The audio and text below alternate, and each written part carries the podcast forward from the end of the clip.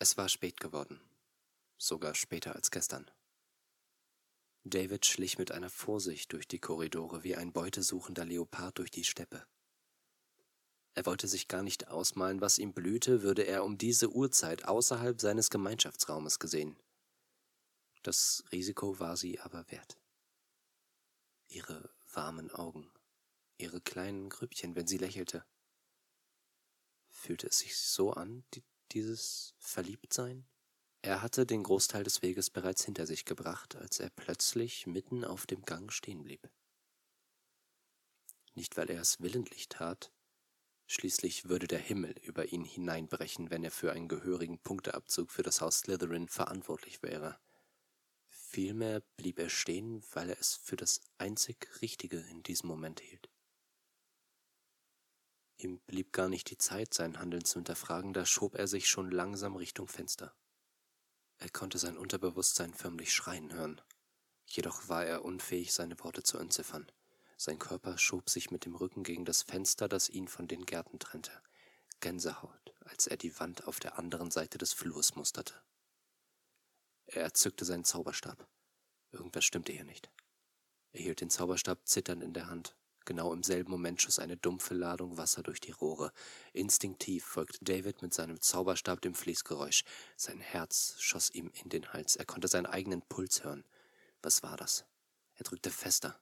Er presste sich stärker gegen das Fenster, weg von der Wand. Das war es, was sein Unterbewusstsein ihm entgegenschrie. Weg von der Wand. Das Fenster knackste. Es war weg. Er sackte zu Boden außerstande, sich selber zu erklären, was in den letzten Sekunden passiert war. Eines wusste er. Er verspürte Angst. Waren es Schritte? Es waren Schritte. Schritte, die auf ihn zukamen. Es gab keinen Ausweg für David. Er atmete tief ein. Seltsamerweise erschien ihm die Strafe eines Lehrers plötzlich nicht mehr wie das Ende der Welt. Er war bereit. Es war nicht Professor Snape, der um die Ecke bog. Ein kleines Mädchen, im schwarzroten Umhang gekleidet, marschierte mit starrer Miene auf ihn zu. Ihre feuerroten Haare leuchteten im Mondlicht. Wer auch immer sie war, sie machte sich offenbar wenig Sorgen, erwischt zu werden. Ich verrate dich nicht, du verrätst mich nicht. Diesen Satz hatte sich David in seinem Kopf zurechtgelegt. Umsonst. Ohne ihn auch nur aus dem Augenwinkel anzuschauen, lief sie an ihm vorbei, dem Fließgeräusch des Abwassers folgend. Achtung, dieser Podcast enthält Spoiler. Und unbezahlte Werbung. Hallo und herzlich willkommen bei dieser neuen magischen Folge Extended Talks. Heute wieder mit am Start der liebe Gast Alexander Diosegi. Schönen guten Tag, dass du heute wieder hier bist. Ja, moin, freut mich. Was für ein Zufall, dass du heute hier bist. Wahnsinn, oder? Als hätten wir die erste Folge gerade aufgenommen und jetzt die zweite. Ey, oh mein Gott, Trigger Point. Als du die ganze Zeit gesessen hättest. Ja, schönen guten Tag dir. ja, hi, übrigens, ich bin auch da. Es ist, als wäre ich gar nicht weg gewesen. Ne? Ja, es, ist wie, es ist wie Zauberei. Die Zeit ist verstrichen, wie, ey, meine Güte. natürlich, ähm, das übliche abgehakt. Natürlich, ähm, unseren Podcast gibt es unter anderem auf YouTube, Spotify, iTunes, RSS-Feed, äh, Deezer, Google Podcasts äh, und 10.000 anderen Accounts. Ähm, und das Ganze entsteht wieder in Kooperation mit Joel F. Podolski. Vielen Dank für den Aufnahmegerät. Ähm, ihr habt sie schon gehört. Wir reden heute im Dreiergespann wieder über Harry Potter und zwar über den zweiten Teil. Harry Potter und die Kammer des Schreckens starten wir direkt wieder in die Vollen, weil mein Redefluss ist langsam etwas geschwächt, muss ich sagen. Einmal mit Profis arbeiten. Einmal mit Profis arbeiten, das tut mir Aber wirklich wo, leid. wo steigen wir denn jetzt ein? Also, wer oder was ist Harry Potter, haben wir ja schon Oh mein Gott, also jetzt hast du gerade meine Struktur verraten. Furchtbar. Ja, jetzt müssen wir ihn leider töten. Ja, jetzt müssen wir ihn leider äh, töten. Aber ey, nein, sorry, wer sich, wer sich den zweiten Part anhört, der hat auch den ersten gehört. Weil wir nicht dann... Äh das hoffen wir doch, hoffentlich. Genau. Also da, können wir nämlich, da können, gehen wir nämlich der Frage über auf den Grund, war ja oder was ist Harry Potter oder was hat das Ganze so ausgelöst. Aber heute, wie gesagt, reden wir über die Kammer des Schreckens und ein bisschen über die Geschichte, ein bisschen über Buch versus Film, Direktvergleich mehr oder weniger, was uns mehr gefallen hat und so weiter und so fort. Ja, kommen wir zum zweiten Teil. Wieder inszeniert von Chris Columbus, der auch den ersten Teil mit äh, inszeniert hat, unter anderem in, unter der strengen auf, auf Anleitung von J.K. Rowling, die immer übers Drehbuch drüber geguckt hat und gesagt hat, das können wir machen, das können wir nicht machen. Also da ist, da muss man ja auch sagen, da ist sie halt deutlich konsequenter als viele andere Autoren, die ihre Filmrechte quasi abtreten, weil sie halt immer ein Auge. Sorry, ich musste kurz. weil sie halt immer noch so im Wesentlichen, sie hat immer noch äh, die, die, die, die, sie hat immer noch die Hand darüber. Sie sagt immer noch, das machen wir, das machen wir nicht, das geht oder das geht nicht. Sie hat das Ding quasi immer noch unter Kontrolle, äh, weil sie clevererweise nicht alle Rechte an Warner Bros. verkauft hat, sondern nur die Filmrechte äh, und nicht die Storyrechte. Das ist sehr, sehr gut von ihr gewesen. Genau, wir gehen in das zweite Jahr von Harry Potter, in die er in seine fantastische Welt ab, abtaucht. Ey, ich, ich, bin, ich bin, ey, was? ähm, und wie er das zweite Jahr in Hogwarts begeht, beziehungsweise das zweite Jahr startet relativ katastrophal, kann man vielleicht so denn sagen. Seine Tante kommt zu Besuch, also die Tante von, ach scheiße, nein, fuck, Alter. Nein, das ist ein dritten. äh, Trigger der Chef, Point. glaube ich, von seinem Ziehvater, glaube ich. Ja, Von- genau, genau, genau. Der, der, der Chef äh, vom, vom, von Vernon Dursley kommt vorbei und Vernon will ein großes Geschäft abhandeln. Ähm, und das klingt jetzt falsch. Äh, aber äh, ein, ein, ein, ein, ein, ein, A big deal. a big deal, äh, genau. Das ist, glaube ich, das Bessere, was Er wir dazu möchte auf der Karriereleiter eine Stufe weiter nach oben klettern. Ganz genau. Ähm, und hat dazu den Chef eingeladen und will mit seiner Familie quasi den besten Eindruck hinterlassen, der nur irgendwie möglich ist. Und da muss Harry Potter natürlich wegbleiben. Natürlich, Harry Potter ist das Ziehkind, wird weggesperrt, mehr oder weniger. Er schämt sich ja auch irgendwie für sie. Und er ist ja immer noch nicht wirklich anerkannt von den Dursleys. Sie ist, er ist ja immer noch mehr oder weniger. Er hat jetzt immerhin ein Zimmer bekommen. Ne? Also er Oh wohnt, ja, er Dudley wohnt, ist alles Zimmer. ja, ja, er hat das, halt, er hat das zweite Zimmer von Dudley bekommen. Im Buch wird es beschrieben als äh, Zimmer, wo die ganzen Spielsachen drin sind, die Dudley nicht mehr benutzt. Ah ja, auch geil, ne? war irgendwie Luftgewehr war da noch drin und noch ganz viel anderer Kram. Ähm, und da durfte Harry einziehen und genau, der Abend eskaliert relativ schnell, sage ich jetzt mal. Harry bereitet sich vor, mental auf dieses Ereignis, ähm, geht hoch in sein Zimmer und sieht einen Haushelfen, der auf seinem Bett rumturnt ähm, und ist total baff. Und Dobby ist, finde ich, einer der schönsten Wesen und einer der liebevollsten Wesen, die so jemals ins Harry Potter-Universum mit Bis reingeworfen zu einem wurden. bestimmten Moment. Ja, auch da ist er immer noch Nein, liebevoll. aber, ja, er ist fantastisch. Weil aber wir das aber noch nicht wissen. Also in der ersten, äh, jetzt wo wir ihn kennenlernen im Film, ist er erstmal wahnsinnig nervig.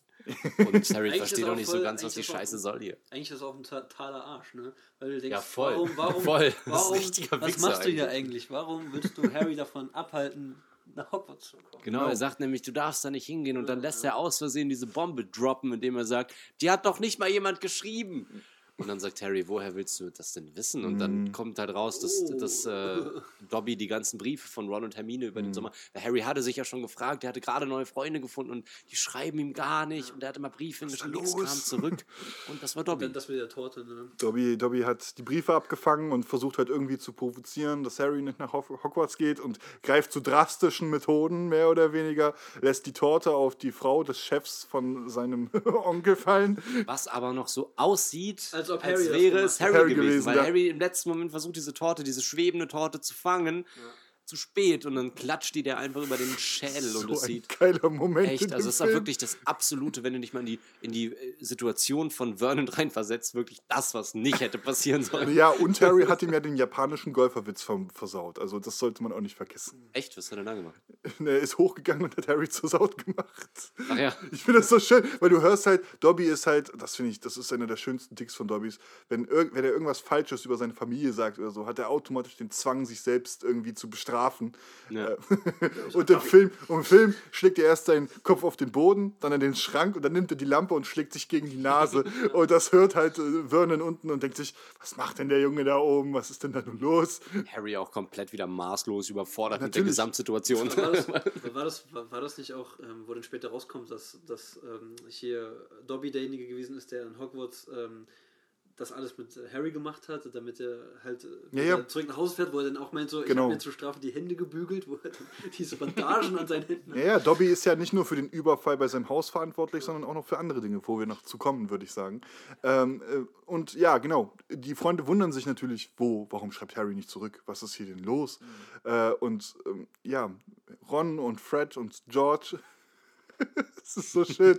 äh, fahren mit dem fliegenden Auto von den äh, Weasleys los, um ihn zu retten. Mitten in der Nacht, logischerweise, weil am Tag Weil alles in- irgendwie immer in der Nacht passiert. Ja, ja, weil Potter. das ist Nee, halt. alles, was, wenn man, ja genau, alles, was verboten ist, muss in der Nacht passieren. Ja, ja, das hatten wir genau. schon. Hat er so einen ähnlichen Touch, genau. Und Vernon ist natürlich nach dieser ganzen Situation total aufgebracht, vernagelt sogar die, das Fenster, macht ein Gitter vor Harrys Ja, ja, Fenster. Gitter, Gitter.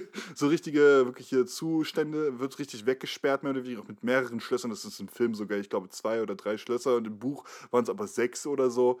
Äh, richtig. Krankhafter Wahn, Ganz der genau. Mann da an den Und Tag legt. nicht. Genau, und im Buch ist es noch bisschen, völlig falsch. Im Buch Ja. ist es noch viel, viel extremer, weil da hat er, glaube ich, bekommt er irgendwie durch eine Hundeklappe immer Essen zugeschoben. Oh, Alter, das wusste ich nicht mehr. Das ist, das ist noch viel, viel böser. Gut, dass das nicht im Film vorkommt. Ja, das, ist das, ein bisschen das, creepy. ist dann wirklich dann schon was äh, Mobbing. Äh, also das willst du halt eigentlich nicht sehen. Ähm, und genau, sie befreien ihn aus. Das sorry. Ich habe den, ich hab den Film gestern noch mal so geil, gesehen. wie Vernon dann wach wird, da Ja, ja, ja. das Gitter so abreißen dem Auto. Oh, er versucht abzuhauen.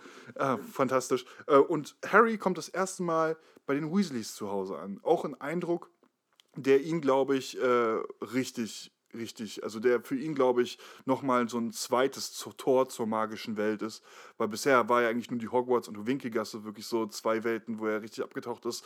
Und jetzt sieht er das erste Mal, wie so eine Zaubererfamilie überhaupt lebt. Ja. Ne? Von seinem Freund halt auch. Ja, auch von, von seinem Freund. Er bekommt halt direkt äh, ein, ein und sieht ja so fantastische Dinge wie die Uhr der Weasleys, die finde ich richtig cool gemacht. Also dieser Zeiger von äh, Gefahr und normal, äh, zu Hause, at work und so weiter und so. Es ist wunderschön. Und dann die selbst häkelnden Socken, die sich da und auch im Allgemeinen der ganze Hof, weil die haben ja noch Hühner, die da rum und Schweine und so weiter. Es ist ein eigener sich lebender Organismus und diese, ja, äh, auch nochmal so die ganze Familie so im Haushalt zu erleben, ist ja nochmal eine ganz andere. Und der, ja, die Weasleys, die, die Genau. kriegen da endlich mal so ein bisschen mehr eine charakteristischere Note, für was sie eigentlich so stehen, weil ey, ich, ich, ich finde die Mutter fantastisch. Also, Es ist ja auch eine ganz wichtige Szene für Harry in der Entwicklung, weil, wie du gerade schon gesagt hast, im ersten Teil ist alles, was er sieht von der magischen Welt, eigentlich die Schule. Und das ist quasi ja, also für ihn ist es so, er kann in diese magische Schule gehen oder er ist zu Hause. Aber jetzt sieht er halt, dass in der Alter, Welt, wo er quasi sich viel mehr zu Hause fühlt als in seiner richtigen, dass es da genau wie die Dursleys auch Familien gibt, die ganz normal leben. Und das aber kontrastiert mit dem, was er bei den Dursleys erfahren hat, ist, glaube ich, für ihn auch nochmal so ein weiterer Schritt, für, s- äh, mit, mit dem er sich selber in diese Welt reinsetzt. Weiß, ich Macht glaube, das Sinn, ja, oder? ja, auf jeden Natürlich. Fall. Irgendwo alle macht das. Sinn. Natürlich, weil, weil, weil er sieht halt auch gerade im harten Kontrast zu den Dursleys, die Weasleys, die halt eine richtig liebevolle Familie eigentlich Ja. sind. Äh, und wo da halt auch die, die Dynamik so, ich finde diese erste Szene so schön, wo halt Harry mit am Frühstückstisch sitzt äh, und der Vater du denn? Arthur Weasley kommt nach Hause, sagt so, hallo, guten Morgen, Kinder, guten Morgen. Ah, das war eine stressige Nacht. Wer bist du denn? Oh, das ist Harry Potter. Und dann auch, auch diese, diese, diese erste fantastische Moment, wo, wo, wo, sie, sie halt so sagt, deine Kinder, die sind mit dem fliegenden Auto bis nach Little Winging geflogen. Und, und äh, Arthur, oh, oh, hat's funktioniert? Ich meine, meine das war, war Wie viel, wie, wie, wie viel fährt er denn? wie viel kommt er denn? Ja, also. Ja, total toll. Das ist so diese wahnsinnig geile Szene, die mich jedes Mal wieder zum Lachen bringt, weil es so wirklich genau mein Humor, so richtig platt und stumpfer Humor ist, wo äh, Arrow die Eule ankommt Gegen das und Fenster. einfach dieses Fenster wegnagelt. Ja, es es ist, ist halt jedes so, Mal wieder na. lustig. Und da ist dann halt auch wieder ein krasser Kontrast, weil die Weasleys mögen halt eine richtig schöne, charmante, liebevolle Familie sein und so weiter. Ähm, was man jetzt im Film zum Beispiel gar nicht rauskristallisiert, dass sie halt trotzdem sehr arm sind. Dass Ja. sie quasi äh, und, und trotzdem diese Lebensfroheit überhaupt nicht verloren haben und immer noch ihr. Das Geld ist nicht wichtig für sie. So, man merkt halt, dass dieser Organismus, der funktioniert auch ohne Geld. Die würden fantastisch zurechtkommen. Im zweiten Teil ähm, ist aber Arthur schon im Ministerium, oder? Genau, der war ja schon die Aber- ganze Zeit im Ministerium. Aber noch nicht so weit oben, ne? Nee, nee, nee, er war da noch in der Abteilung für Muggel. Was war das nochmal? Also irgendwas Über, Muggel. Muggel, glaube ich, war das. Der ist ja selber auch Muggel-Fan. Gegenstände oder so. Oder sowas, ja. Fremdentzweckte Sachen und so weiter. Ich meine, der, der Typ ist ja auch echt crazy. Der ist ja voll der Fan von Steckdosen auch. Nee, nee, ja, das- Gummienten. Das, das, ist doch, das ist doch auch, das ist doch auch ähm, diese, äh, na hier, diese fremdzweckten Gegenstände Ganz genau. Google, weil er auch so fasziniert davon ist, das ist doch dann auch irgendwie, ich glaube in äh, Teil 5 oder 6, wo er dann auch mit diesem, ähm, hier in, der U-Bahn ist, ne? wo er dann auch äh, da so durchgeht und so, oh, das ist ja interessant und oh, faszinierend, wo er dann diese. Rolltreppe runterfährt. Faszinierend Das ja kreativ. das ist ja wie Zauberei hier. Ja. Eine selbstbewegende Rolltreppe. Oh. Uiuiui, da sind wir Zauberer noch nicht drauf gekommen, obwohl es so einfach ist. Bei uns drehen sich die Treppen komplett, aber ey, das Aber fährt so ja auch runter. alleine, das Ja, ja. Trotzdem müssen unsere Schüler noch laufen. Meine Güte. nee, aber ich glaube, das ist dann halt auch, auch der erste Kontakt, so richtige Kontakt zu Ginny, die ja sich komplett in Harry vernarrt hat. Aus irgendeinem Da schon? Ja, ja. verguckt Ach stimmt, da sagt er ja irgendwie, weg äh, dann. Ginny redet die ganze Zeit von dir oder Genau, so. genau. Und Und- Ja, sehen ja. und dann, oh, und Genau, sie kommt die ja Treppe runter und das ist auch so cool, das ist auch so gut, weil sie kommt die Treppe runter und fragt äh, die Molly Weasley, wo hast du mein T-Shirt gesehen? Und Molly so, ja, das hatte die Katze an. Äh, und dann guckt Ginny halt nur auf den Tisch und Harry sagt so, hi und sie so, "Haha, ich geh weg. Ja, stimmt, ein bisschen awkward auch. Ja, aber ja. klar, sie ist halt ja, jung. ein bisschen ja, glaub vernarrt, ich, aber ein muss halt auch zu, zu, zu, zu ihrer Verteidigung, sie ist elf oder zehn Jahre alt zu diesem Zeitpunkt. Ja, sie ist ein Jahr jünger. Sie kommt ja Genau. jetzt in dem Film, über den wir heute sprechen. Es Kommt- ist der Wahnsinn. Es ist der Film, wo Ginny das erste Mal nach Hogwarts kommt. Wenn das kein Grund für eine Podcast-Folge Ich schweife ab. Auf jeden Fall ist es der Film, wo sie das. Also, sie ist ein Jahr jünger als Genau, sie ist ein Sie Jahr in die jünger. erste Klasse, erst in den zweiten. Genau, genau, mehr oder weniger. Crush auf den älteren Boy einfach. Mega gut. Ey, die, man. mei- die meisten Mädels haben einen älteren Freund. Hatten wir nicht auch alle den Crush auf den älteren Boy? Natürlich. Den Boy, natürlich. Ey, immer. Ähm, und dann kommt auch der erste Kontakt, mehr oder weniger, also der Kontakt, den es zwar schon im ersten Teil so ein bisschen gab, aber der erste Kontakt zu ein bisschen der düstereren Zauberwelt. Und zwar in dem Moment, als Harry sich vernuschelt. Weil er ein bisschen nuschelt, als er in die Winkelgasse wer- via Flohpulver reisen will und mit einem Mal in der Nocturngasse, Nocturngasse landet, bei Bergen und Burks. Ähm, und äh, das, ist, das ist krass, weil ich glaube, ich weiß jetzt nicht mehr genau, ob es noch im Buch war. Korrigiert mich da bitte, weil es gibt in der Extended-Fassung von dem zweiten Teil gibt es eine Szene, wie da Malfoy, äh, Lucius Malfoy und Draco Malfoy da hinkommen und Sachen verscherbeln wollen. Ich weiß nicht mehr, ob das auch im Buch ist. Weiß ich auch nicht mehr. Ähm, und da, das ist halt so, eine, so ein erster äh, Kontrast, weil Lucius Malfoy ist ja einer der schmierigsten und aalglattesten Wichser im äh, Harry Potter-Universum, der dann natürlich auch wieder eine Läuterung mehr Den, oder weniger den sein durchgeht. Haar übertrifft einfach nur noch mal das von Meervoll. Also, Ja, natürlich. Also ne, lange, glatte, gegelte Haare. Jason Isaac spielt den so geil. Also ich, Ah, echt geil. also das ist, das ist uh, krass. Also da kriege ich dann halt wirklich, im Gegensatz zu Voldemort, hatte ich damals, glaube ich, ein bisschen mehr Schiss vor Lucius, weil er irgendwie präsenter war und halt auch so, das ist halt das Schlimme bei Lucius, er hat so eine Höflichkeit, die alles so harmlos wirken lässt. so So, ein bisschen so eine Hans Lander. ja, so, so Hans Sander aus. Inglourious Bastards, so ein Ja. bisschen so die Ader. Eigentlich ist er ein ganz netter Typ, denkt man so nach außen hin, aber hinter ihm verbergen sich halt Geheimnisse ohne Ende. Also Malfoy Manor soll wahrscheinlich vollgestopft sein mit rechtswidrigen Artefakten, ähm, reines Zaubererblut und so weiter, weil da kriegt man auch so, da kriegt man auch mehr so viel, also ich, im Allgemeinen im zweiten Teil kriegst du viel besser den Draht, was die Malfoys eigentlich für eine Familie ist, weil du auch Draco besser porträtiert bekommst. Ähm, und Genau, er landet dort, beobachtet diesen ganzen Abtausch. Finde ich richtig cool. Finde ich schade, dass es nicht in die Kinofassung geschafft hat, weil das wäre eine Szene, die hätte das, glaube ich, noch ein bisschen besser eingefangen. Wisst ihr, was der da verkauft eigentlich? Oh, ich weiß es Wo? nicht mehr so genau. Todessergegenstände. Oh. Diese Hand zum Beispiel oder was? Oder Nee, die Hand. Vor allen Dingen verkauft er, also liegt die da, wenn mich nicht alles täuscht, äh, ein Horcrux drauf. Hm? Ich meine, dass, dass er bei den Sachen, die, ich weiß nicht mehr welches ist, aber ich meine, äh, bei den Sachen, die er da hinlegt zum Verkaufen bei Borgen Burks, ist ja in, der Originalfassung vom, oder in der, in der die er da hinlegt, ja, ja. Da ist, glaube ich, ein Horcrux bei. Das kann sein. Das ist halt voll der Hint auf später, aber leider ist es nicht mit im Film. Naja, ähm, da gibt es doch diesen einen Gegen... Also der Borgen oder Burke, wie auch immer der heißt, der sagt ja sogar noch im Film, oh, das ist ja ein seltener Gegenstand, wenn den jemand Ganz in die Hände genau. bekommt. Ja, ja. Und er sagt. Lucius Malfoy nämlich, der ist nicht verkäuflich. Und ich glaube, in dem Moment hat er schon das Tagebuch gemeint. Ach, das kann sein, dann war es so rum. Das Ja. Also-. Genau, das war das Tagebuch, genau. Und Mhm. er, er, er kennt das natürlich als das, was es ist und äh, sagt, dann sagt äh, Lucius aber genau das. Da kommen wir nämlich zu einem Hint, der im Film eigentlich echt, echt erst spät im Film aufgeklärt wird, aber Lucius Malfoy ist mehr oder weniger für alle Taten verantwortlich, die im zweiten Teil im Hogwarts passieren. Er ist der Also er da reingelegt, ja, also höchstwahrscheinlich, Okay, weil mich immer gefragt, es ist ja auch hat, schon beim, äh, also es wurde, wird da kein großes Geheimnis draus gemacht, dass äh, Lucius Malfoy nicht besonders angetan ist von Dumbledore in der Schulleiterposition. Ja. Dass die dadurch durchaus Antisympathien haben und dass er ja dann auch zu drastischen Mitteln greift, um die ganzen Schulbeiräte noch mit zu erpressen, nach dem Motto, ja, wenn du uns nicht folgst, äh, ermorden wir Leute von dir. Wir wollen Dumbledore da raus haben. Also da kriegt man halt diese Boshaftigkeit von den überbliebenen äh, Todessern, die immer noch ihr Unwerk treiben, mehr oder weniger mit. Und, und in welchem Laden gibt, gibt er das Buch weiter? Bei welchem, Ah, bei welchem, Dankeschön für die gute Bei- Überleitung. Bei, bei welchem, in, in welchem Laden, bei welchem Autor und vermeintlichen Zauberer?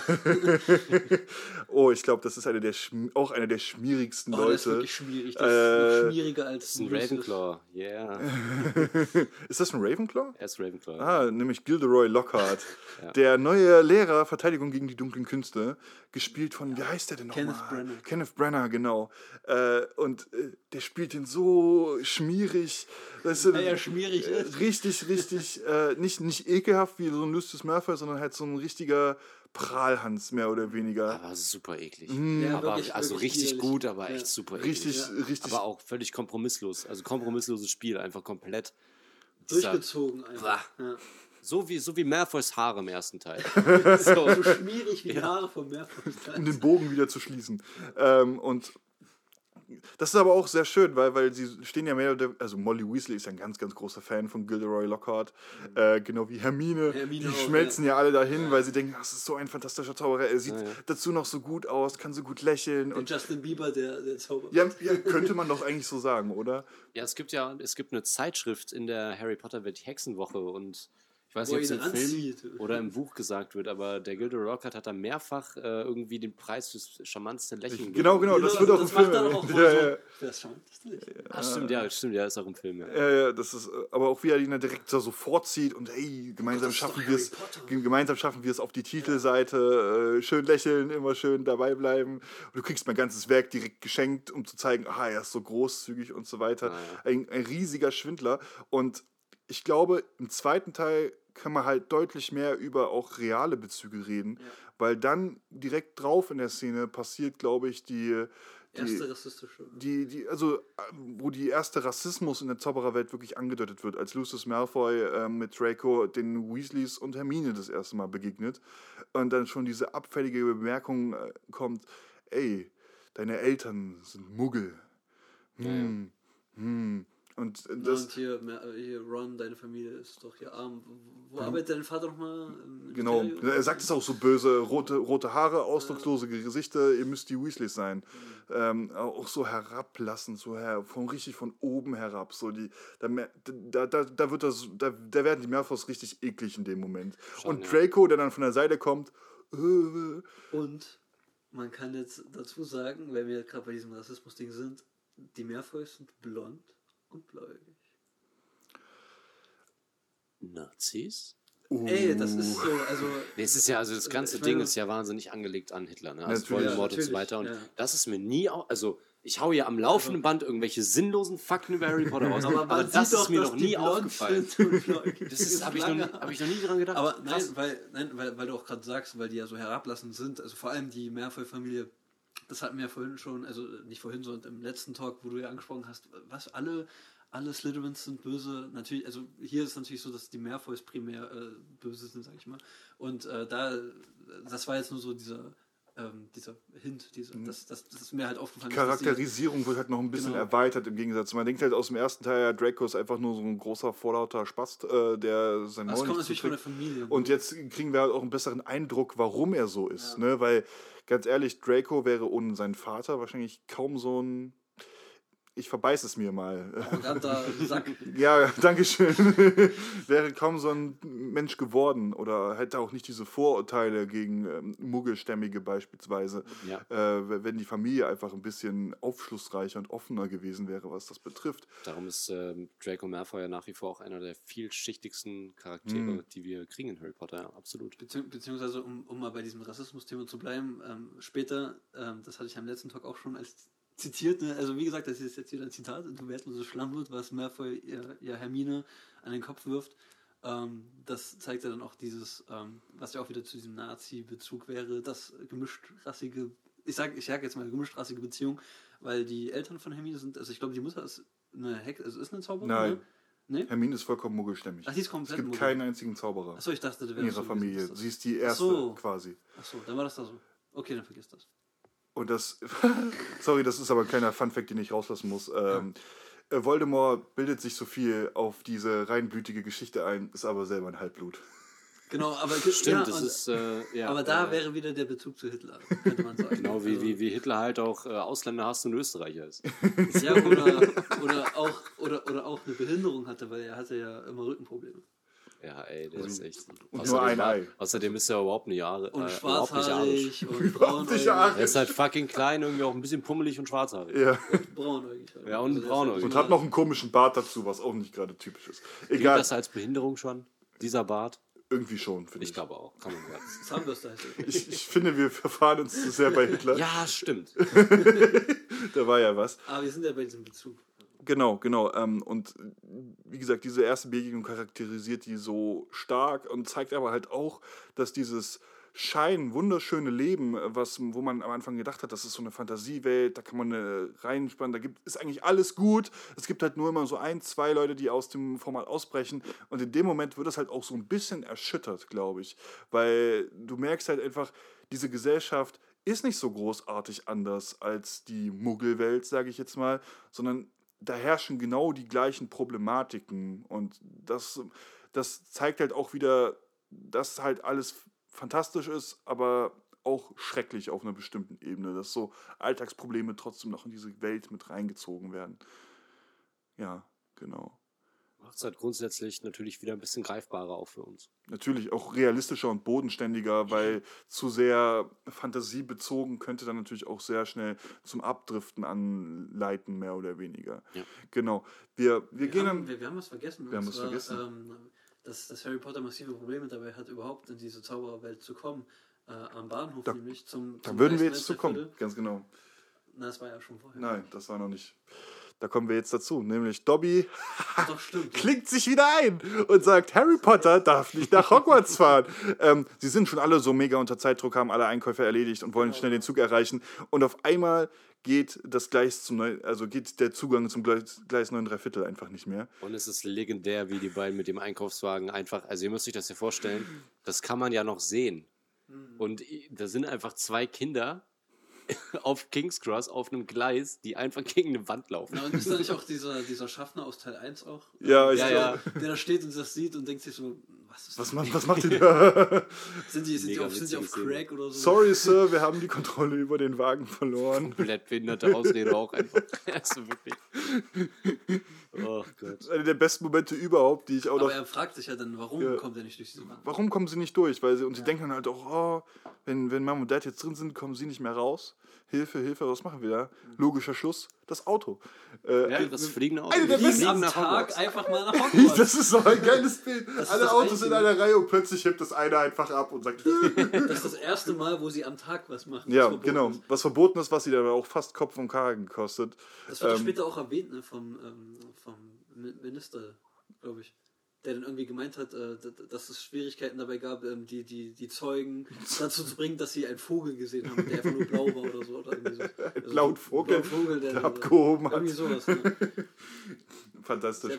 Ähm, und sie kommen nach Hogwarts und da gehen die Probleme direkt weiter. Das weil- muss man aber nochmal ganz kurz Ja? rauspointen, was das äh, war mir nie klar, aber also Hogwarts ist ja in Schottland. Hm. So sind wir uns einig. Äh, es gibt übrigens auch ganz verrückte Leute, die, äh, falls es hier irgendjemand von den Zuhörern interessiert, es gibt ein Video auf YouTube, wo jemand äh, Hogwarts mit allen versteckten Andeutungen, die sich irgendwo befinden in den Büchern und in den Filmen, Hogwarts gefunden hat in der realen Welt. Spannende Sache, könnt ihr euch mal anschauen.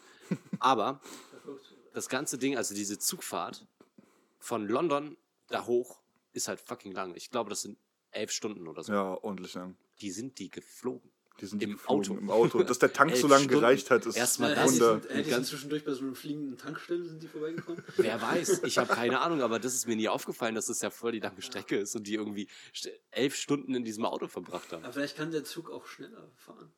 Elf Stunden. Ja, das ist auch ein Zaubererzug auf Ja, aber das Auto halt nicht. Das Ja, Auto halt nicht. Das Auto ja. halt nicht. Das Ja. ist zwar auch verhext, aber auf eine andere Art und Weise. Genau. Ist auch mega lustig, weil im Buch essen die ich auch, glaube ich, glaube- ganz viele Bonbons und so weiter und haben einen ganz glaube- trockenen Mund und schwitzige Hände. Ich, und alles glaub, drum und ich glaube, ich würde gerne so einen Spin-off sehen. So einen Roadtrip von Ron und Harry, wie sie mit dem Auto von London nach, nach Hogwarts fliegen. Äh, günstig produ können wir machen, günstig Äh, produziert, So ein einziges Drehort, einziger so- Drehort ein Auto. Oh, und so ein Greenscreen, bisschen- ganz viel Und Greenscreen. ganz viel So einfach ein, bisschen, Greenscreen, ja. so, so ein bisschen and Loathing Las Vegas mit Ron und Ah Harry. ja, okay. Also, Sie geben sich ganz viele Süßigkeiten und Zwei Mann ein Stück. aber dann machen wir erzählte Zeit gleich Erzählzeit. Ne? Also der Film geht da noch elf Stunden. natürlich. Natürlich. Ey, Hey, wir machen eine Miniserie. logische Konsequenz, doch Eine logisch. Stunde pro Folge, elf Folgen. Ja. Alles klar. Perfekt.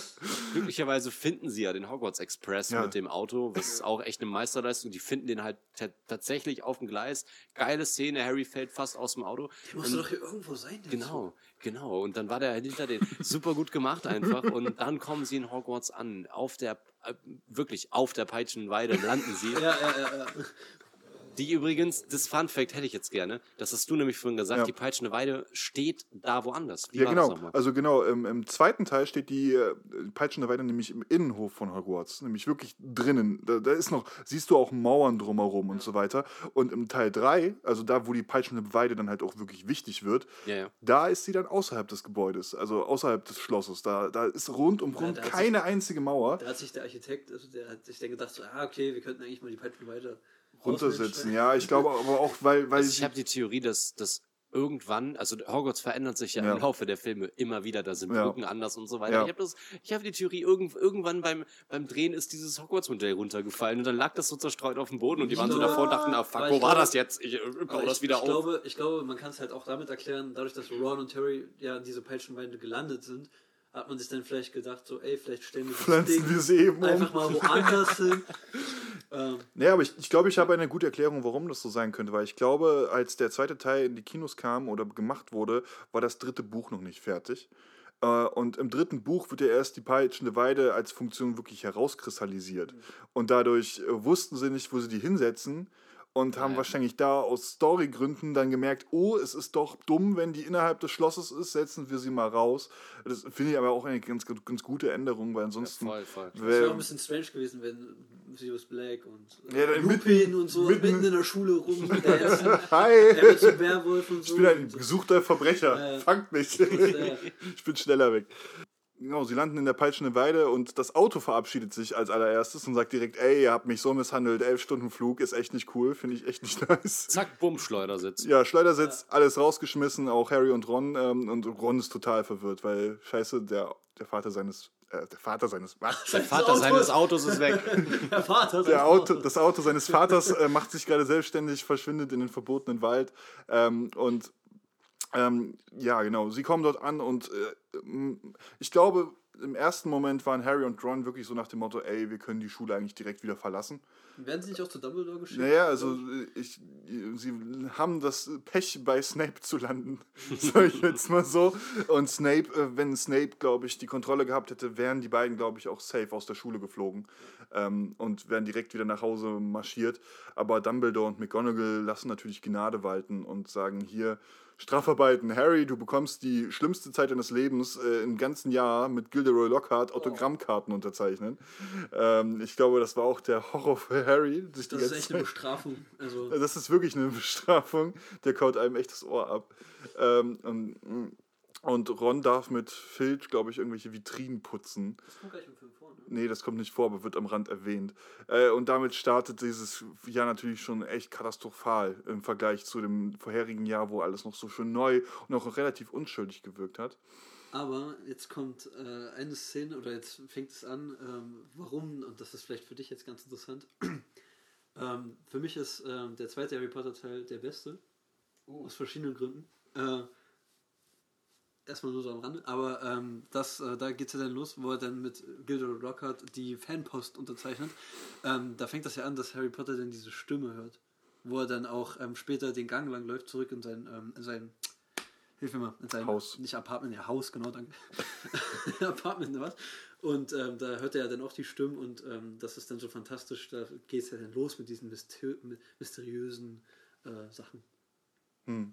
Ja, nee, das mit den Stimmen ist eine saugeile Sache. Das macht aber, finde ich, äh, den zweiten Teil für mich auch zu einem der gruseligsten. Auf jeden Fall. Und ich habe den äh, auch früh gesehen. Wir hatten in der letzten Folge, falls es hier noch äh, jemand interessiert oder ihr die Folge noch nicht gehört habt, Anfang der ersten Folge haben wir berichtet, wie wir alle zu Harry Potter gekommen sind. Und ich habe den zweiten Teil auch relativ früh gesehen und ich habe Mhm. ich hab Angst gehabt. Also ich war damals schon jemand, der das geil fand. So. Also Grusel fand ich immer geil irgendwie. Aber trotzdem die ganze Sache mit den Basilisken, dieses Stimmen hören, die versteinerten Leute. Es ist aber auch einfach super inszeniert. Es wirkt wirklich wie ein Krimi, wie, wie ein Thriller und das finde ich mega gut. Ist halt auch, glaube ich, der Ansatz, weißt du, beim, beim, beim, beim Stein der Weisen war diese Düsterheit nur bestimmt bedingt. Also da war es halt immer nur, du hattest so kleinere Punkte wie die Suche im ver verbotenen Wald beispielsweise Ja. nach dem Einhorn oder dann halt das Finale, wo es alles immer gruseliger und düsterer wurde. Und hier zieht sich diese Düsterheit wirklich durch den ganzen Film mit. Weil jetzt kommt es dazu, es werden Menschen attackiert, beziehungsweise als allererstes Fitch Katze, ähm, ähm, Mrs. Norris, ähm, und dann werden Menschen versteinert. Ähm, und dadurch, dass Ja, halt. der Geist noch. Genau, und ähm, Nick, Sir Nicholas. Ähm, und dadurch, dass ähm, die Kammer des Schreckens wieder geöffnet wurde und Harry unfreiwillig bei einer Demonstration eines Duells preisgibt, dass er Pase sprechen kann, steigern sich halt die Gerüchte dazu rein, dass Harry Potter der, dass der Erbe Slytherins ist. Ähm, und bei allem Respekt, es könnte theoretisch möglich sein, weil vor tausend Jahren hat der Mann gelebt und die Abstammung ist unbekannt, was danach gekommen ist und dadurch bekommt er halt auch wirklich an erster Hand auch zu spüren, also das, wovor er eigentlich geflohen ist vor den Dursleys, nämlich Unterdrückung und Mobbing und wirklich halt auch wirklich böse er wurde unterdrückt auf eine bestimmte Art und Weise. Ihm wurden Dinge nachgesagt, die er bekanntlicherweise nicht begangen hat, wie wir es auch alle wissen, weil er hat einfach immer, gerade in diesem Film, hat er wirklich einfach das Pech, immer zur falschen Zeit am falschen Ort zu sein. Er stolpert, er stolpert aus Versehen äh, in die Szenerie mit Mrs. Norris rein, er stolpert aus Versehen in die Szenerie mit Sir Nicholas und dem äh, Ravenclaw und in dem Hufflepuff mit rein ähm, und? Genau, und so weiter. Ähm, dem, dem ersten Moment, wo man halt dann wirklich ausschließt, dass Harry nicht beteiligt ist, als Colin Creevy äh, eingeliefert wird, ein übelster Creep, fand ich. Also, weißt du, die allererste Szene mit ihm, wo er direkt da am Tisch steht und direkt Genau. Fotos macht. Boah, Alter. Nervenbolzen pur. Aber das liegt doch daran, dass sie, glaube ich, den Sound von diesem Fotoapparat, von dem Blitz und dieses Krachen von der analogen, von dem Fotoapparat einfach wirklich auf Anschlag gedreht Ja. haben. Ich zucke jedes Mal zusammen, wenn das kommt. Das ist ein größerer Jumpscare als der Basilisk. Und dann kommt ja diese, diese Nachricht an der Wand, ne, mit dieser Pfütze auch. Genau, genau. Die direkt äh, relativ am Anfang, als die ganzen Dinge beginnen, mehr oder weniger losgetreten werden. Und dazu halt diese ganzen absurden Situationen, äh, die da wieder passieren. Also als allererstes natürlich typisch äh, Dreiergespann, denken sie natürlich, dass Slytherin der Böse ist. Ähm, nämlich Draco in dem Moment. Und das, ich, ich finde das so geil, äh, mit, wie sie mit dem Vielsafttrank versuchen, ähm, Crab und Gold zu imitieren. Finde ich, ist eine der schönsten Szenen überhaupt. Wie sie da in dem Slytherin-Gemeinschaftsraum sitzen, Draco auf seine herablassende Art richtig ekelhaft ist ähm, und auch Ron und Harry permanent den Drang haben zu widersprechen äh, und äh, sich einfach Dumbledore ist das Schlimmste, was diese, was diese Schule Ja, passieren konnte. So, nimm das zurück. Nimm das So zurück. was. Es ist noch jemand schlimmerer als Dumbledore. Ich hatte mal so eine ähnliche Szene. Ich habe mal so was ähnliches erlebt. Ich war in Aha. Amerika zwei Wochen, habe da gewohnt bei einer Freundin, die war da zu Pair.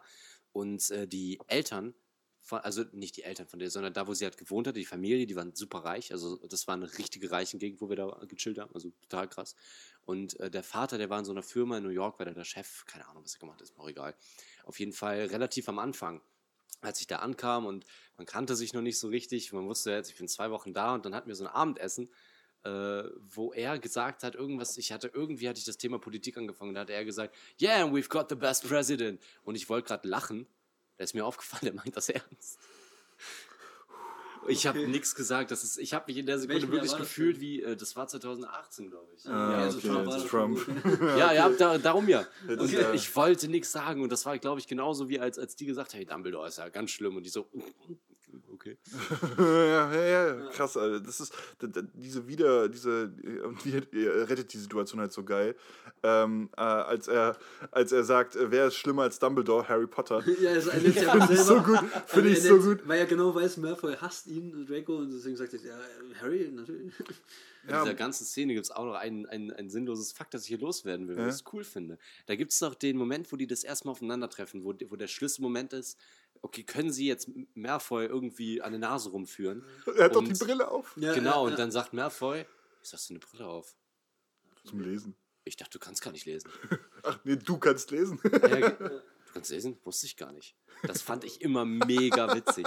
Und das ist improvisiert von Tom Felton. Ach so, Er hat geil. seinen Text vergessen und sich damit rausgeredet. Nice. Und das fanden die so geil, dass die es im Film gelassen haben. Nice, sehr schön. mit dem, äh, meinst du, meinst du ist das komplett, äh, das mit der Brille? War das, war das nicht so gedacht? War, also war das komplett mit der Brille improvisiert oder nur wie er Nee, sagt? das, was äh, dann das gekommen wäre nach der so, Brille. Ja, Das war dann du sagst, so, du kannst lesen? Oh. Sehr Wusste ich schön. gar nicht. Ja, aber, aber man muss ja auch echt wieder sagen, so ein schmieriges Arschloch zu spielen, ist echt nicht Alter leicht. allem, also vor allem in dem Alter, weil Tom Felton war da, glaube ich, 12, 13 Jahre alt. Und er macht's richtig. Ey, der gut. macht das richtig gut. Der macht sich richtig unsympathisch. Das ist wie Joffrey äh, aus Game Oh, of ja. Thrones. Das Naja, wobei bei ihm ist dann Bei- das Problem gewesen, äh, das Internet, ne? ja, das Internet hat ihn dann sehr gehasst. Bei Draco war es halt irgendwie, da kannte man halt die Bücher und weiß halt, der Charakter ist halt.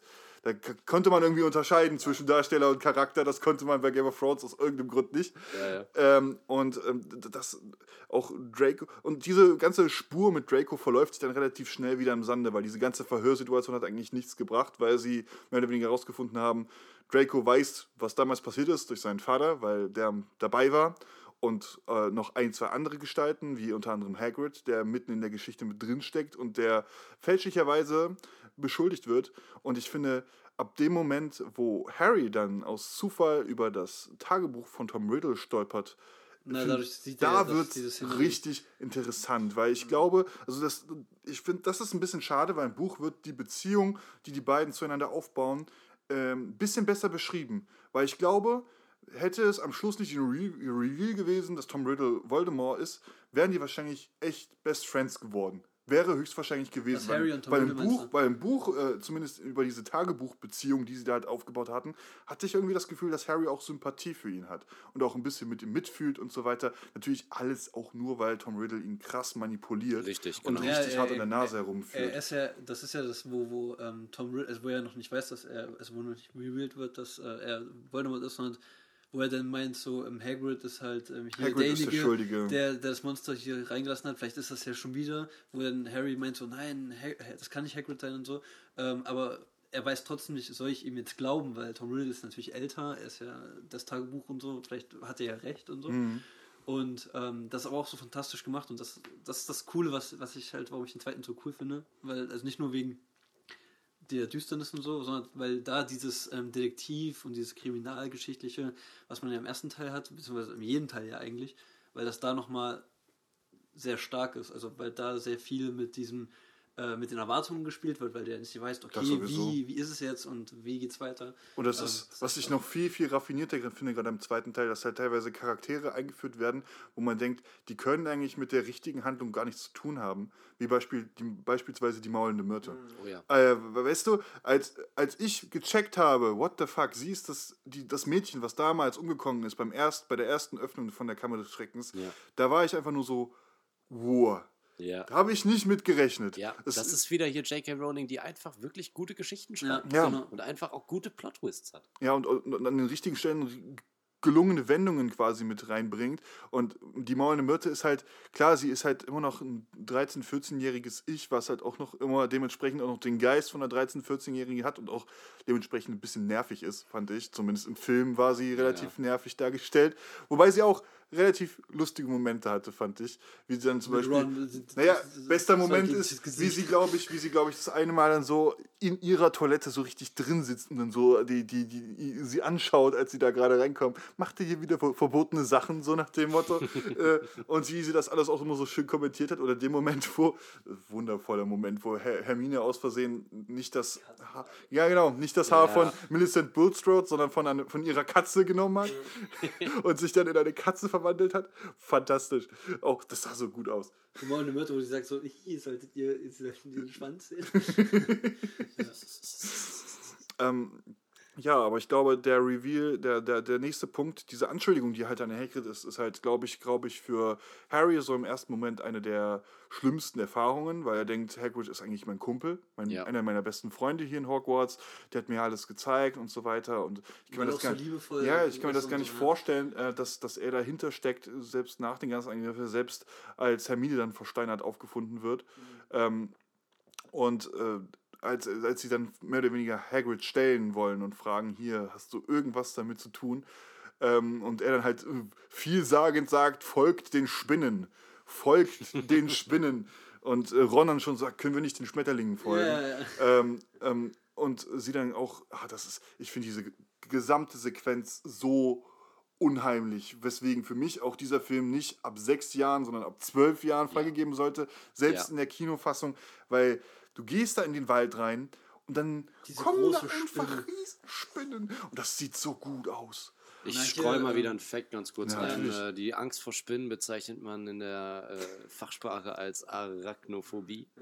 Und Rupert Grint, der Schauspieler von Ron Weasley, hat tatsächlich so starke Arachnophobie, dass er sich diese Szene noch nie am Stück anschauen konnte. Uh, das ist natürlich hart. Das ist hart, oder? Ja, aber der Punkt ist, wie, wie wollte er das denn spielen? Weil ich schätze, Aragog war ja auch ein reales Vehikel. Ja, das war, das ist ähm, hier, ähm, wie heißt das mal? Hilf mir mal. Ähm, Puppe. Puppe, ne, weil beziehungsweise, Puppe ist äh, wahrscheinlich so ja, ein, so ein, so So eine ein große.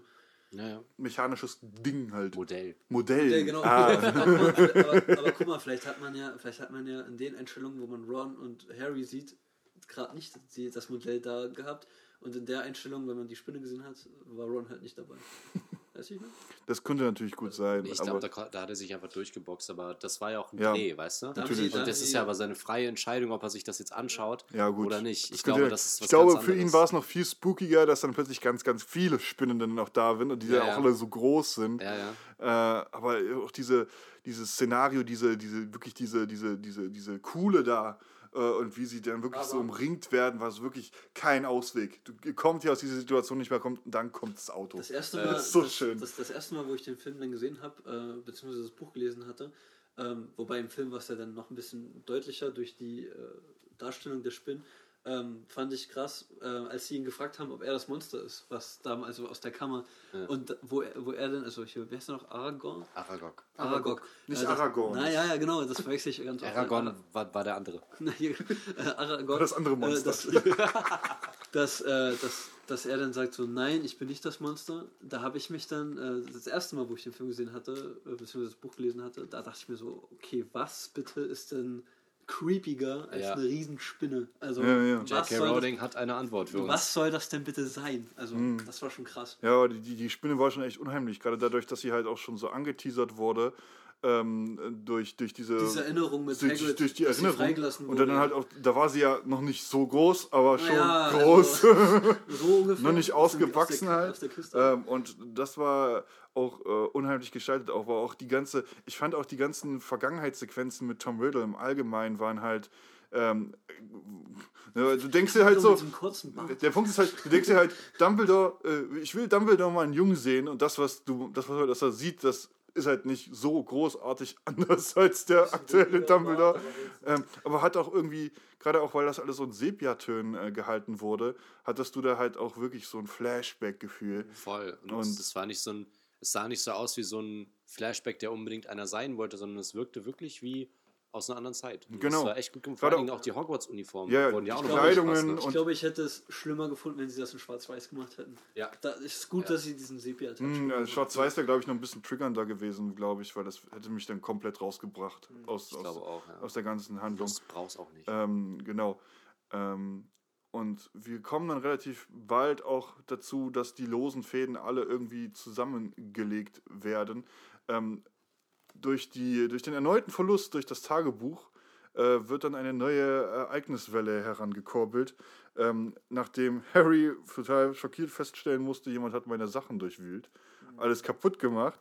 Äh, Falls ihr euch fragt, warum äh, Abe gerade so komisch redet, er dreht sich ein Papier-Tabak-Gemisch. ein Papierchen Tabakgemisch. Ähm, und Jetzt hast du mich vollkommen rausgebracht. Tut mir leid. Die Ereignisse überschlagen sich. Die Ereignisse überschlagen sich, genau. Ähm, und dann wird Ginny entführt. Ähm, ich glaube, der absolute Triggerpoint für Ron. Also der als großer Bruder sich denkt, oh scheiße, meine kleine Schwester ist jetzt wirklich Aber für sie betroffen. muss das auch krass sein, weil erstes Schuljahr.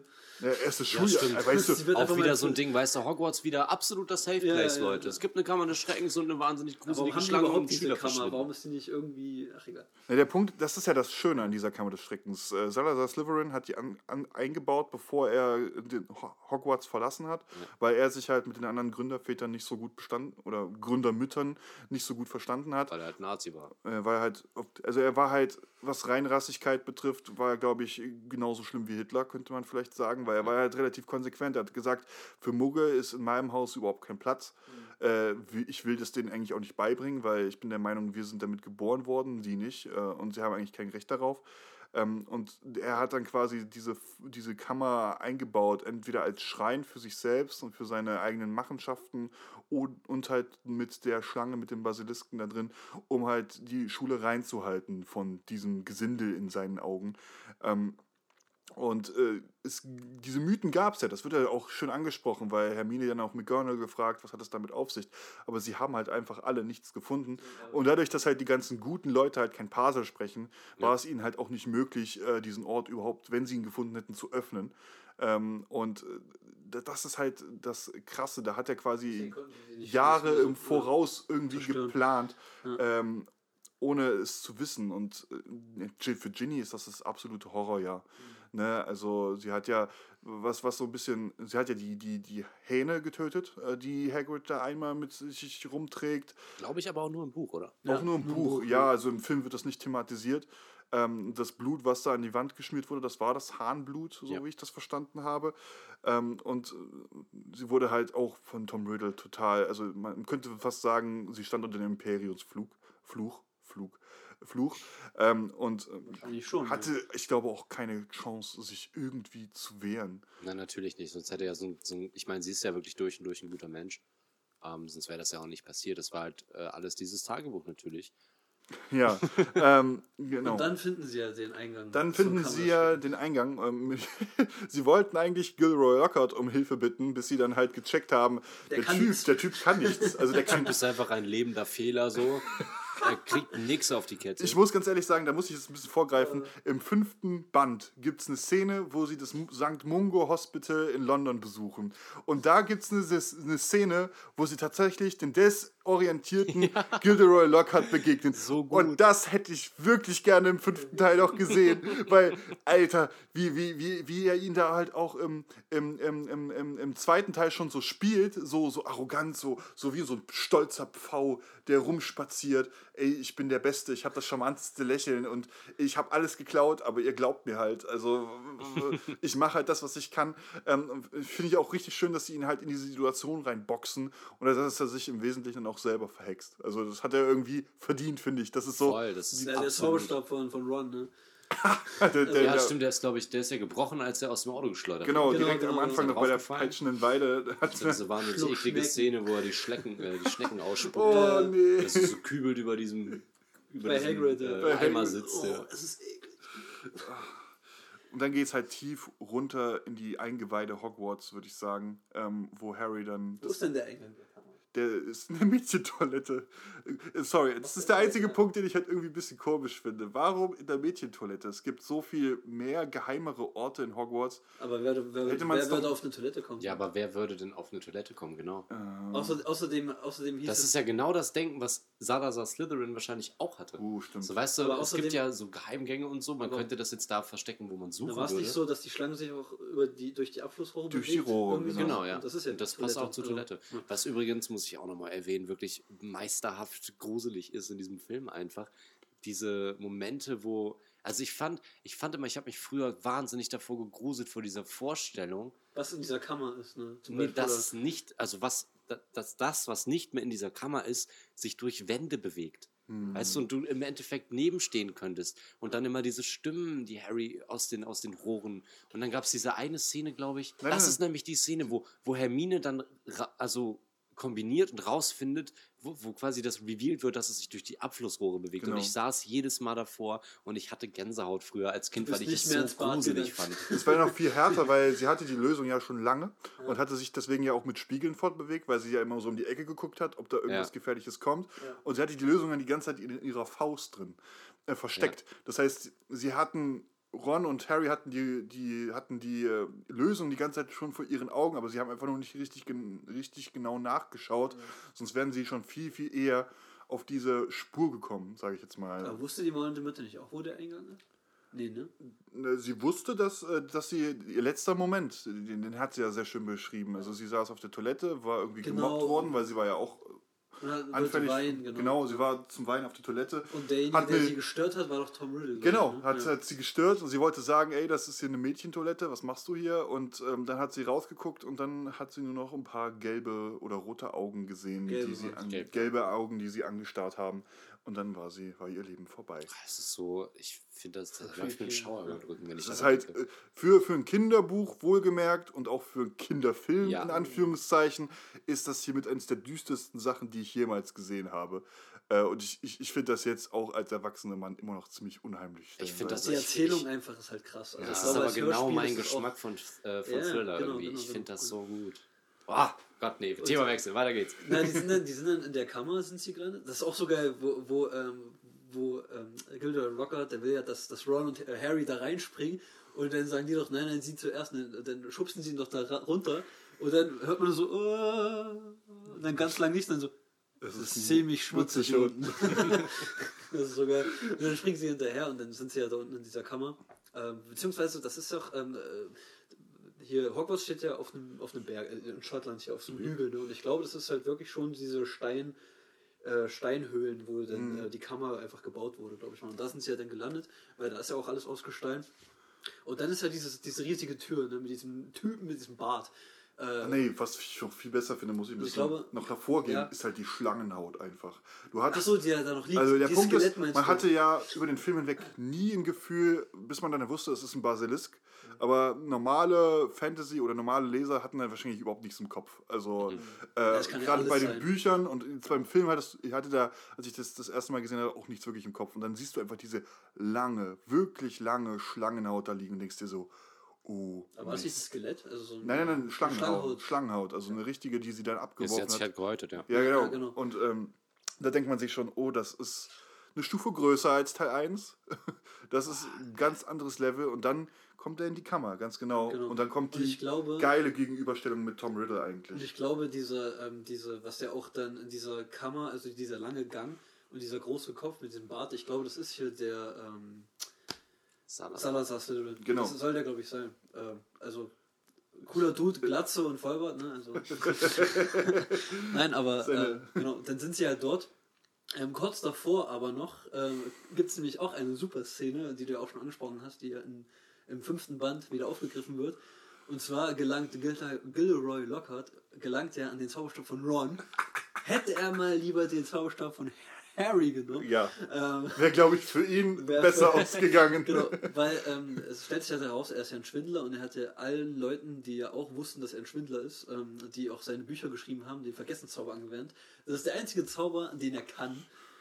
Ansonsten Das sieht, man auch, nichts. das sieht man auch am Anfang bei den Doxies, als er die freilässt. Ne? Genau, da wird ja. ihm sogar der Zauberstab geklaut von einem der. Idiot einfach. Ja. Und ihr drei kümmert euch um alles hier und ich äh, bin weg. Geh in mein Büro. Genau, genau. Und, Guck äh, euch zu. Genau, und er will ja diesen Vergessenszauber dann an Harry und Ron äh, anwenden und äh, ja, dadurch, dass er den Zauberstab von Ron halt in der Hand hat, äh, kriegt er das halt natürlich ab. Äh, und auch so super, super gespielt, so, äh, wo bin ich? Äh, Wer, wer, wer bist du? Ich bin Ron Weasley. Okay, und wer bin ich? Viel besser ist noch so, oh, wohnst du hier? genau, wo, wo so, das ist ziemlich, wo, wo, wo, wo Es ist halt total Das humorvoll ist auch. total absurd hier. Aber auch richtig lustig gestaltet. hier? Oh Ähm, nein. Äh, das ist. Und ich glaube, dann kommen wir auch eigentlich schon, also nach Zum dem Reveal Finale. mehr oder weniger, es ist auch geil, Fuck, Fun Fact, im, im Englischen heißt Tom Marvolo Riddle und im Deutschen heißt Tom Forlost Riddle, Damit es passt, ja. damit es passt, passt, damit die. Übersetzung halt hinhaut. Die haben halt wirklich den Namen geändert, damit diese Auflösung I am Lord Voldemort, ich bin Lord Voldemort irgendwie ähm, ähm, zusammengehört und äh, Sinn ergibt. Ähm, und diese Gegenüberstellung finde ich richtig schön. Ich glaube, gerade für den Harry im Buch wäre es halt noch ein bisschen krasser gewesen, weil der halt eine bessere Beziehung zu diesem Tom Riddle hatte, ähm, dass er merkt, oh Mist, der Typ ist für alles verantwortlich, was damals hier passiert ist Ja. und ist dazu der Typ, der meine Eltern getötet hat. Das ist halt, das ist halt auch ein. Da wird es halt auch viel persönlicher. Ja, das ist auch einer der Punkte. Äh, Wie gesagt, ich mag den zweiten Teil irgendwie am meisten, weil das ist halt wirklich so die Stelle, wo ich immer noch, wenn ich den Film sehe, da, da sitze und mir denke, Alter, das ist richtig krass. Weil du hast halt, wie gesagt, das ist im Buch natürlich noch ein bisschen deutlicher, dieses ähm, Zusammenspiel zwischen Harry und Tom Riddle, dadurch, dass er ja immer wieder in dieses Tagebuch hineingesungen wird und auch mit ihm schreibt äh, in dem Tagebuch. Und du denkst so, okay, er, Tom Riddle ist so der Typ, der ihn begleitet und am Ende hast du dann einfach nur diesen Twist, dass, dass es Voldemort ist. Äh, also der spätere Voldemort. Äh, das ist schon krass. Ähm, wo du ja dann auch erfährst, dass er einer der Schüler war. Ja. Ich glaube, im ersten Teil war das noch nicht. Ne? Das Im ersten Teil ist Voldemort noch irgendjemand und im zweiten Teil erfährst du ja, dass er selbst mal Schüler dort war. Genau, das ist halt auch Tom ein. Reveal, dass er auf die gleiche Schule gegangen ist, Genau, viele ja. Bezugspunkte und so weiter. Und was vielen damals nicht bewusst war, dass Harry im Alter von zwölf Jahren bereits seinen ersten Horcrux zerstört hat. Ja. Mehr oder weniger. Ja. Das ist krass. Und dann sich halt auch noch mit einem Basilisken angelegt hat. Und das ist eine der krassesten Sequenzen, finde ich, aus dem zweiten Teil. Weil dieser Basilisk sieht nicht nur mega geil aus, sondern wirkt halt auch richtig hart bedrohlich. Äh, diese Also, Zähne, da einfach bin ich- die einfach mal riesig Da bin ich als Aber ich kleiner Junge richtig klein geworden. Da hatte ich wirklich Schiss. Ich glaube, Jetzt, wo wir Der so wieder sieht- drüber reden, aber Alter, der ist doch sieht- kein FSK 6 mehr. Nein, Nee, aber, natürlich aber, der, nicht. aber, der, aber der, der, der Basilisk, der sieht auch einfach wirklich, also der ist schon albtraumhaft. Also der sieht schon krass gesagt, aus. Also, dieses riesige, Weggegruselt als Kind, das ist unglaublich. dieses riesige Maul und so weiter. Aber Harry schafft es nicht nur, ein Horcrux zu vernichten, sondern er zieht das Schwert von Godric Gryffindor Genau. aus dem sprechenden Hut, den ihm Fawkes gebracht hat, dem Phönix von Dumbledore. Auch ein schöner kleiner Hint, wo man sich erst denkt, hey, was will denn jetzt mit dem Hut? Das ist halt auch so eine schöne Sache, dass das quasi der Hut nicht nur, der, nicht nur, nicht nur der Zuweiser der, der Häuser ist, sondern eigentlich in Hogwarts an sich eine viel größere Bedeutung ähm, mitträgt als als man vielleicht auf den ersten Blick denkt. Und das ist halt auch eine Erweiterung schon wieder von dieser Möglichkeiten dieser magischen Welt. Ähm, Mhm. Ja, er kommt, ja genau, er besiegt äh, Lord Voldemort das zweite Mal. Aber es ist aber, naja, sein, seine Erinnerung eigentlich nur. Also beziehungsweise den Horcrux natürlich. Und äh, ich finde es auch so geil, das ist so eine geile Stelle, wenn, wenn Harry dann äh, äh, da auf diesem Kopf steht von Salazar Slytherin und äh, der dieser Schlange das Schwert so richtig schön ins Maul reinhaut. Und dann hat er diesen Zahn in seinem Arm, ne? Und das ist ja dann der Zahn, mit dem er dann das Buch einfach Das. Basiliskengift, was auch tödlich hätte enden, für ihn enden können. Genau. Also, also Und die Tränen des Phönix. das Training des Phönix heilende, heilende Wirkungen haben. Ähm, ja, aber das wäre es im Großen und Ganzen zu diesem Film. Aber was ist denn jetzt die Frage, was bevorzugt ihr in diesem Fall, das Buch oder den Film? Also meine Antwort ist da ziemlich eindeutig eigentlich. Also, Ich finde generell sind die Harry Potter Filme wahnsinnig gute Mhm. Buchverfilmungen. Ja, Ähm, trotzdem muss ich aber sagen, dass jemand, der sich wirklich komplett in diese Welt verlieren will, ich glaube tatsächlich, dass für mich ich mich nicht entscheiden könnte, weil für mich ist das Gesamtprodukt Buch und Filme zusammen. Weißt du, du hast im Buch die ganzen weiteren Infos und kannst dir diese Welt irgendwie, also mit mehr Armen quasi noch vorstellen. Mhm. Und im Film hast du das aber alles so wunderschön und wirklich wahnsinnig gut visualisiert. Und ich glaube, für mich geht das Hand in Hand, auch weil ich die Filme, also erst den ersten Film, bevor ich die Bücher gelesen habe, gesehen hatte, ähm, könnte ich mich nicht entscheiden. Also bei Bin mir. ich raus bei der ja, ja, also natürlich, das ist natürlich wahr. Durch die Filme hat man ein viel besseres Bild von dieser ganzen Gesamtwelt vor Augen. Aber allein wegen der Detailreiche bleibe ich dann, glaube ich, auf Dauer eher bei den äh, Büchern. Klar, da gehe ich auch mit. Ja, ja. Deine Ja, Meinung? na, bei mir, also ich muss ja sagen, ich bin ja eher der Filmgucker als der Leser, deswegen sind es bei mir eher die Filme, aber das, was du ja schon angesprochen hast, Alex, ist halt, wenn man sich viel mehr mit dieser Welt auseinandersetzen möchte oder hinabtauchen möchte in diese Welt äh, und auch diese Zusatzinfos noch haben möchte, dann sind die Bücher natürlich, das ist, es ist eigentlich immer die Sache, Buch oder Film. Der, das Buch ist es eigentlich immer und der Film ist halt, ja, der ist es eigentlich als zweites so, aber den kann man halt dann auch gucken. Ja. Ist überall so eigentlich.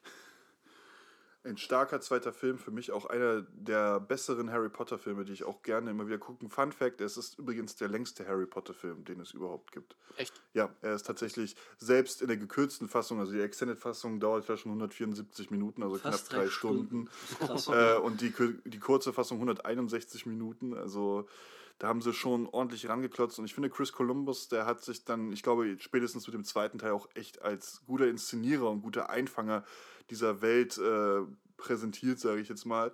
Ähm, vorhin hatten wir kurz ein Zwischengespräch, ob, ob was passiert wäre, wenn Chris Columbus alle Filme gemacht hätte. Aber ich glaube, da wäre es, glaube ich, ein bisschen zu schlimm geworden, weil Chris Columbus ja durch die ersten beiden Filme gezeigt hat, dass er sehr, sehr, sehr, sehr nah an den Büchern ist. Dass er quasi mehr oder weniger fast eins zu eins Übertragungen sind. Und ich glaube, auf Dauer wäre das bei Harry Potter entweder in drei bis vier Stunden Filme ausgeartet. äh, Hätten sie denn aus, aus Teil 3 einen Zweiteiler gemacht, aus Teil 4 einen ja, Zweiteiler? genau. Das wäre halt, das wäre dann, glaube ich, hätte das alles sehr in die Länge gezogen. Und deswegen bin ich eigentlich ganz froh, dass es danach einen Regiewechsel gab, der dann auch ein bisschen. Auch ein fantastischer Regie. ja, natürlich, Also, einen fantastischen Regiewechsel, der da auch ein bisschen frischen Wind reingebracht hat. Trotzdem, ich, ich mag den zweiten Teil wirklich, wirklich gerne. Ähm, und, und Eine, eine sehr schöne Szene, äh, was wir ja im letzten Talk auch hatten, äh, irgendwelche Lieblingsmomente. Ja, genau, Also wie, wie, Lieblingsmomente. wie, wie gesagt, ähm, diese ganzen äh, Criminal-Sachen, sage ich mal, diese Thriller-artigen Sachen. Ähm, dann dieser äh, Reveal von Tom Riddle, dass er äh, Voldemort ist. Und ähm, natürlich die, die Szene da mit diesen, äh, wie heißen die Viecher? Diese Alraunen, ne? Diese Alraunen. Wo, wo, wo, wo, war das Malfoy oder, oder doch, Malfoy war das den Finger da reinsteckt und dann kriegt er nicht mehr raus und, und Neville, der instant umfällt, nur weil er die Viecher sieht. Das Das war doch durch den Schrei, glaube ich, ne? Hä? Na, die, nein, nein, Neville war doch äh, so dä dämlich, sich die fucking Kopfhörer aufzusetzen, oder? Nee, nee, der ist einfach nur ohnmächtig Einfach, einfach nur so. Echt? Das Ja. war nicht wegen dem Schrei, äh, sondern einfach nur weil, weil- wegen dem Vieh. Idiot. Ja, ey, ja, Aber Lieblingsmoment ist ein guter, guter Punkt. Was, was, was ist denn bei dir ganz oben, Alex? Boah, das ist immer so schwierig, aber ich, wenn ich mir einen aussuche. Teil. Nee, ist gut. Finde ich gut. Ich glaube, mein Lieblingsmoment ist der, wo sie realisieren, was ich gerade schon angesprochen hatte, dass sich das Ding durch die Wände bewegt. Ach so, ich dieses schaurige- Ja, die, weil ich ja. das so schaurig einfach Ja. finde und weil ich es richtig gut fand. Das ist, glaube ich, mein Lieblingsmoment. Ich glaube, was, was ich am zweiten Teil auch mit am besten finde, dass halt Lord Voldemort, beziehungsweise äh, er halt nicht nur als böser Antagonist gezeichnet wird, sondern wir auch irgendwie. er mal ein Mensch war. Genau, Also- genau. Wir haben halt das Gefühl, er ist eine menschliche Figur gewesen. Er war auch mal ein Schüler. Ja. Er war äh, nicht so anders als Draco, nur dass er sich halt in seine Bösartigkeit immer weiter reingesteigert hat, was natürlich auch mit seinen vielen Hintergründen zu tun hat, über die wir dann im übernächsten oder über, über, übernächsten Talk ein bisschen sch- quatschen wollen. Ähm, und das fand ich, glaube ich, das fand ich, glaube ich, mit am unheimlichsten, so nach dem Motto, er ist auch einer von denen, einer von diesen Schülern ähm, ähm, war für mich äh, krass. Und im Allgemeinen, ich, ich, ich finde diese zwei Lieblingssequenzen, wie gesagt, ist, glaube ich, die, der, die Spinnen im Wald und ähm, der Kampf mit den Basilisken. Also, weil die sind für die damalige Zeit auch echt hochwertig gemacht worden. Ja, auf jeden Fall. Das ist Von 2002 ist der.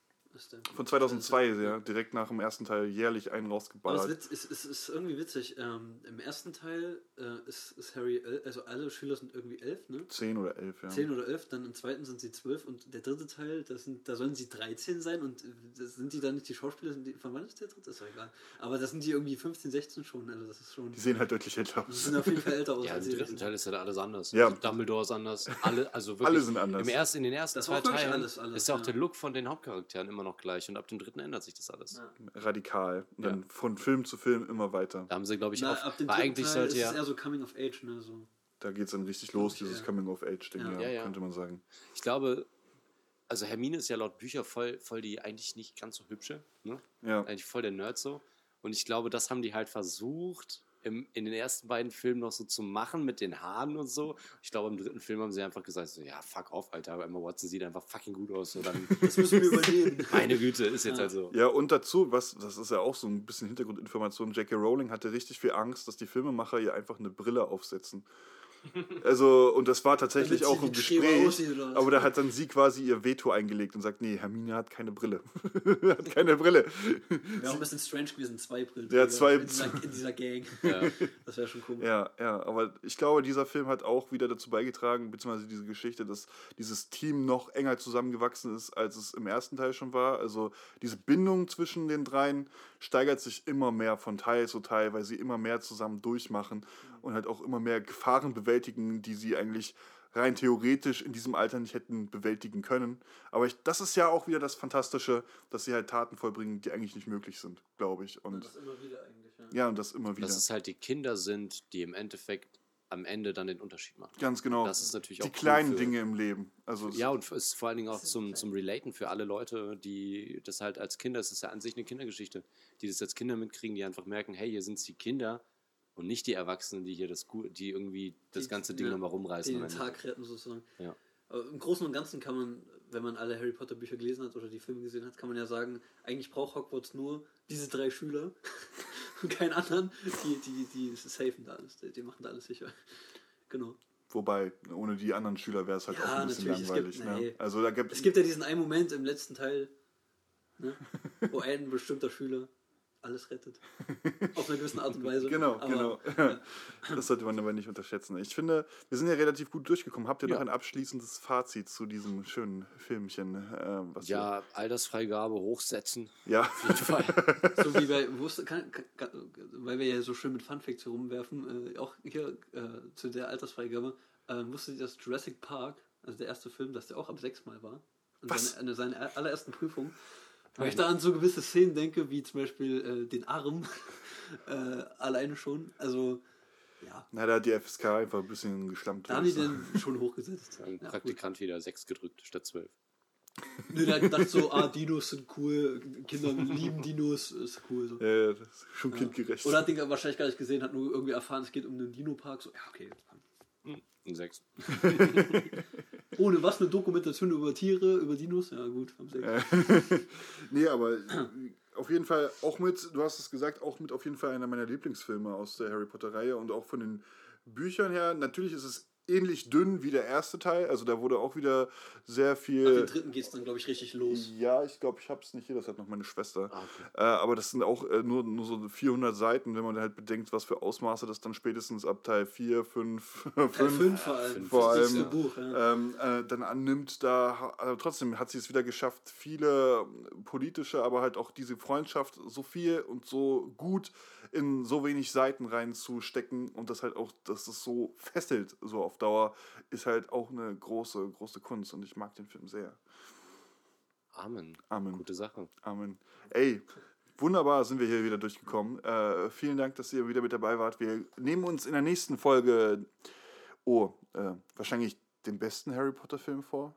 Also so von den Kritikern Das zumindest. sagst du jetzt. Anerkannt, von den Kritikern, von den Kritikern den besten, anerkanntesten Harry Potter Film, ähm, nämlich den. Gefangenen von Azkaban. Natürlich, es liegt vielleicht auch ein bisschen mit einem Regisseur, aber da bin ich auch sehr gespannt, was wir, was wir, was ihr dazu zu sagen habt. Ähm, und Ich bin gespannt, was ihr dazu zu sagen na, natürlich, das, das sowieso. Ähm, ich, ich freue mich, dass ihr wieder mit dabei wart. Ihr solltet natürlich weiterhin hier einschalten oder beim Setcafé Podcast Genau, den gibt es ja auch noch. Ähm, Ape und ich haben auch noch einen super süßen Filmpodcast. mit der, der Gina zusammen. Und ja, das wird auch immer wieder spaßig. Ähm, ja, wie gesagt, abonnieren auf allen Plattformen, das übliche Kommentare da lassen, Feedback gerne und positiv bewerten natürlich. Und an der Stelle sage ich, Misset hat begangen. Einmal mehr.